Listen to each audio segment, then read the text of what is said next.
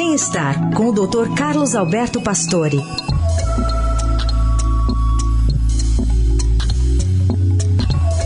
Tudo bem, doutor Pastore? Bom dia. Bom dia, Carol. Bom dia, Heisen. Bom dia. Bom dia, ouvintes.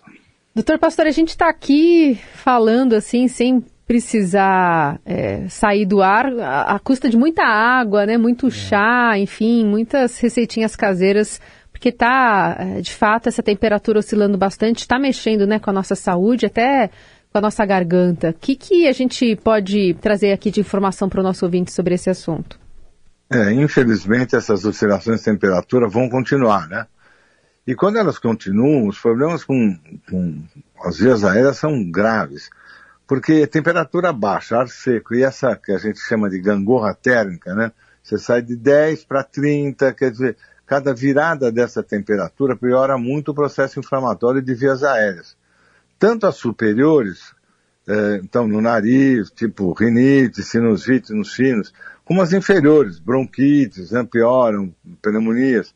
E tudo isso, esses quadros pulmonares, principalmente em crianças e idosos, leva muito a internações hospitalares. Imagina, nós estamos vendo um momento, nós estamos no final da Covid pandêmica, terminando iniciando as gripes e pela entrada agora da influenza, adenovírus, outros vírus. H2, H3N3, quer dizer, isso é uma entrada natural da temperatura nesse momento. Então, praticamente as possibilidades de prevenção dependem muito das vacinas, da resposta imunológica de cada um, que melhora muito com cuidados gerais, quer dizer, você hidratado, como você comentou, bem alimentado, sono bom, atividade física regular, quer dizer, realmente a gente tem que estar com a imunidade lá em cima. E o pior é que nesse momento também as pessoas que têm doença cardiovascular têm que ficar muito atentas.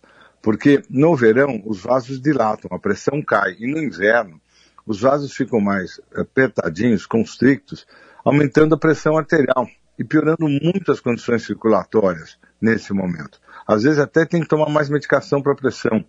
Tem um número interessante que cada 10% da temperatura, quando cai 10% da temperatura, aumenta 7% o risco de infarto.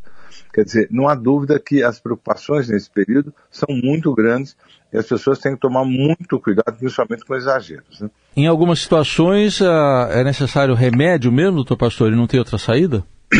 Não há dúvida. Você vê pessoas que tomam remédio já frequentemente para pressão alta, às vezes você tem que reforçar a dose porque a, a, temperatura aumenta a pressão e as pessoas comem um pouco mais calórico, bebem um pouco mais. Então as pressões sobem e isso é um risco grande também nesse período. Então, a adaptação a essas mudanças de temperatura, ao frio e essas mudanças muito rápidas, elas são difíceis e a gente tem que estar muito atento, inclusive tomando medicação se for o caso. Muito bem, doutor Pastor, abrindo a semana com essa informação importante aqui sobre essa oscilação né, de temperatura que a gente está vivendo na beirinha da primavera.